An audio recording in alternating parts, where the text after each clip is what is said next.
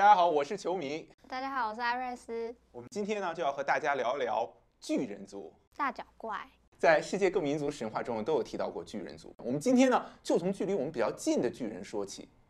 我们都知道 NBA 拥有全球最出色篮球运动员，NBA 史上有五大奇人，这个排名第一这个奇人很有意思，马努特波尔。他身高两米三一，臂展两米五九，防守能力是历史级别的，拥有百年不遇的封盖效率。他曾经在一场比赛里啊，六秒的时间内连续封盖对手四次，就啪啪啪啪，被评价为史上最佳封盖。他们家的人啊，个个个子都很高，他妈啊两米零八，他爸啊两米零三。他妈妈比爸爸高啊！我对米比较没有概念，就是大概是两百零八公分到两百零三公分吧。呃，对你数学真好啊！非洲苏丹南部的上尼罗河盆地居住了一个叫做丁卡族的部落，马努特啊，他就是这个丁卡人。丁卡人他们其实非常神秘，几乎不和外界接触，对现代文明是不感兴趣的。哎，丁卡人他们有很多奇特的地方，比如啊，他们长得特别高，世界第一。人均身高超过一米八，男性平均身高啊能达到一米九。我觉得他们这个部落可能继承了巨人族的基因，有可能是这样的。丁卡人呢，不但长得很高，而且力大无穷。他们女性啊，能背上六十公斤的麻袋走上十几公里，毫不费力。换肩吗？他不换肩的话，能走二百里。我跟你说，丁卡人的肤色啊，他们是世界上最黑的。但其实呢，他们平时的生活环境和其他黑人没有什么差别。人类学家也搞不明白，说他们为什么会这么黑。在那里呢，部落之间他们是经常发生战争的，但是部落内部是不允许打架的。就比如说两个小伙子为一块肉争夺起来，打架了，这个时候呢，酋长就会出面，把他们两个关入到笼子里面，不给他们吃，也不给他们喝。丁卡人呢有一种独特的风俗，就每到节日的时候呢，姑娘们就会把自己家的鸡杀掉，炖好以后呢，就带着这个鸡汤到集市上去卖。这个时候，如果哪个小伙子就看中这个姑娘，他就会过来就问啊，你这鸡汤多少钱啊？如果这个小伙子啊，如果这个，如果这时候姑娘对小伙子不满意，就发他一张好人卡，哎，他就拼命的加价，那他买不起。对的，但如果这个时候呢，姑娘看中了这个小伙子，他就会说不用钱，哎，然后两个人呢就拿着板凳找到一个安静的地方，要干嘛？他们一起喝鸡汤呗，心灵鸡鸡汤，心灵鸡汤。不过相比之下，丁卡人是我们今天要讲的巨人族里面最矮也是最弱的。一九零八年，一个美国作家叫埃默生，他出版了一本书叫《冒烟的神》，他讲了他一位朋友的地心游记的故事。他在前言里说啊，就是说，其实这个埃默生他自己是一个不折不扣的无神论者，但他有个朋友叫欧拉夫·詹森，他亲眼所见之事啊，却让这个作家无法不相信。这个欧拉夫啊，他是挪威人，他出生于一八一一年十月二十七日，他父母啊都是渔民打鱼的。一八二九年的四月呢，这个欧拉夫的父亲就带着他一同出海。然后他们出海离开挪威，就往北走，在前往北极的途中，父子两人啊就意外遇到了暖风和暖流，然后他们就觉得很奇怪，因为觉得这个气候比他们刚刚离开挪威的时候啊更加温暖了。哎，是不是到了希腊神话中提到的那个北方乐土啊？其实，在北欧神话中也有类似的记载，北风源头之外有诸神居住的极乐之土。这个欧拉夫他父亲啊就是北欧神。奥丁和索尔的坚定信仰者，所以就决定啊，无论如何，我们继续向北，一路向北。就是索尔是那个电影里面的那个角色吗？啊，对，他其实是来源于北欧神话的。欧拉夫父子冒着危险从许多巨大的冰山空隙中穿过，慢慢的，他们却感到啊，天气变得越来越暖和了，就像是他们的船在向南航行，但是他们的罗盘却一直指向北。然后没过多久，这个欧拉夫就发现啊，溅到身上的水。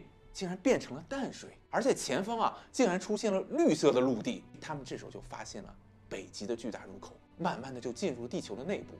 这个欧拉夫描述说啊，在这个地球的内部，那里是遍地黄金和宝石，生长着很多地面上早已灭绝的动物。在那里啊，葡萄大的像一个苹果一样，这个鸟蛋能有二英尺长。我们地球上最高的树泰伯龙树，哎，对，它高也就一百一十五米。在地心世界，这个树的高度能达到三百米，这个树的直径啊也有三十米。在恐龙时代，就是曾经也有巨大的植物存在。哎，我听说之前的古蜻蜓啊，它双翅展开能达到七十公分的，就相当于一个人上半身的高度了。而且澳洲呢也发现了史前的巨鹅的化石，它有五百公斤重。那这烤鹅的炉子要多大？下面就是重点啊，在地心世界，人都是巨无霸，他们身高呢是地球人类的两倍，大约是三点六米啊。这个地心世界的巨人们，他们寿命一般是六百岁到八百岁，就是男的，一般他们到一百岁才结婚。一百岁才结婚？你是等不及了吗？他们有形形色色的交通工具，他们会使用电磁能操纵和驾驶飞行器。我觉得有可能，因为新闻有报说，就是北极有曾经发现过一个巨大的洞穴，里面有 UFO。根据欧拉夫父子了解，在这个地球内部大于四分之三的地方它是陆地，四分之一地方是水。这个和地球表面正好相反。我们知道，在地球表面三分之二是水，三分之一是陆地啊。在地内世界温度极低的地区，它也在南北两极。也有两极啊。对啊，在地表两极，我们知道南极和北极有巨大的淡水冰山。这个淡水冰山它其实就是从地心世界内流出去的。可是淡水流出来怎么会变成冰山？因为北极下面就是海洋啊，但淡水流出就是会融入海洋了。根据欧拉夫的解释，在地内世界啊，南北两极它其实也是温度极低的地区，所以淡水啊就在地内世界的南北两极，它已经冻成冰了，形成了巨大的冰山。然后他们又通过这个非常神秘的入口啊，准确的说是出口啊。然后他们就从流到了地表世界。欧拉夫的叙述啊，正好能够合理解释长期困扰科学家们的一个谜题，那就是我们知道在地球表面南北两极，它有无数巨大的淡水冰山，它们形成又消失，它们是怎么来的呢？那么根据欧拉夫的描述，就是这个淡水冰山它其实是从地心世界流出来的。淡水和海水也许不是同一种物质呢，说不定不能融合在一起了。这个欧拉父子他们在在这个地心世界啊一住就住了两年，然后之后呢，他们决定离开了。回家喽！哎，他们在这住的不习惯嘛？你看什么东西都大，在这肯定不适应。在回家之前呢，巨人们曾经警告他们说路途遥远，非常艰险，但是他们还是决定回家。就在这个回家路上，欧拉夫他爹就淹死了，他就被恶浪吞没。欧拉夫自己却幸存下来，他在冰山上啊就被一艘捕鲸船给救了。欧拉夫回到家以后，就向自己的亲叔叔描述了自己这段经历。亲叔叔不信，觉得欧拉夫你脑子是不是进水了？然后竟然把他送到了疯人院，一关就关了二八年，直到他叔叔死了之后，他才被放出来。然后出来以后呢，欧拉夫就晚年移民到了美国，因为害怕再被当成疯子，从而受到无尽的羞辱。这个欧拉夫啊，就希望自己的自述《The Smoky God》这本书啊，在他过世之后再出版。而且这本书的英文版啊，原文我们都可以在网上找到的。关于地心世界呢，我们中国古代也有相关的记载，比如在唐朝著名的文集叫。《博弈志》中就说了，说唐朝时啊，有人他就去过地心世界，就刚刚修炼成仙人待的地方，在那里呢，蝴蝶的翅膀就像扇子一样大，哇，那里人都不用电风扇，就用蝴蝶。下次我们以后有机会再跟大家聊一聊啊。所以地心世界的东西都长得很大，吃的一定很好，牙好胃口好，身体倍儿棒，吃嘛嘛香。下面这件事情啊，其实更加惊恐。半个世纪以前啊，研究人员在死海附近的地区就发现了一大堆古代的古卷轴。被称之为死海古卷，这里面就发现了一本书，叫《巨人之书》，谈到了巨人是从哪里来的，以及巨人他们是怎么灭亡的。他们是怎么灭亡的？就是因为大洪水。大洪水来了之后啊，只剩下极少数的巨人后族，他们叫亚纳族人。二零零二年的时候，美国一支特种部队在阿富汗失踪了，然后美军啊就派另外一支特种部队去搜寻他们的队友，他们就在阿富汗坎大哈附近的山区里啊，碰到了一个红发巨人，这是亚纳族人。哎，很有可能就是亚纳族人，他就和那个我们之前说那个印第安传说，他们和红发巨人发生战争一样，身高很高，三米。这个巨人呢还手持一个长矛，然后他就和美军发生了冲突，就用长矛一下把一个美军给刺死了。然后美军惊恐之下就向这个巨人开枪，这个巨人身中数枪，但身体依然在移动。最后呢，一一连串的射击把这个巨人给射杀死了。根据目击的士兵回忆啊，这个巨人体味比臭鼬的气味还要难闻。美军呢用一架军用直升机开到现场，就带走了这个巨人的尸体。运输巨人的飞行员就证实说啊，当时他们就被告知要运输一个特殊的东西，禁止任何使用任何相机。这个巨人的身高大概是三米六，体重呢五百多公斤，他手和脚竟然都是六个指头。这个事情呢后来就在驻阿富汗美军中啊就传开来了，但是美军的国防部发言人却矢口否认，说没有这回事儿。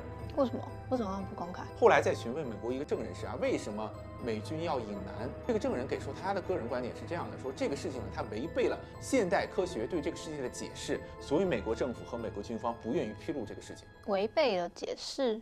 什么解释？就是进化论。你比猴长得好看多了。其实不管各国政府愿不愿意公开承认巨人的存在，从十九世纪以来就有大量的巨大的木乃伊的化石和骨骸被发现。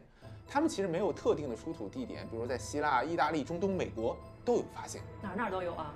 哎，遍布世界各地。在上个世纪的四十年代啊，人们在墨西哥的一个土著的城镇就发现了很多远古的陶制艺术品。闻讯而而来的很多考古学家看到这些物品呢以后就非常失望。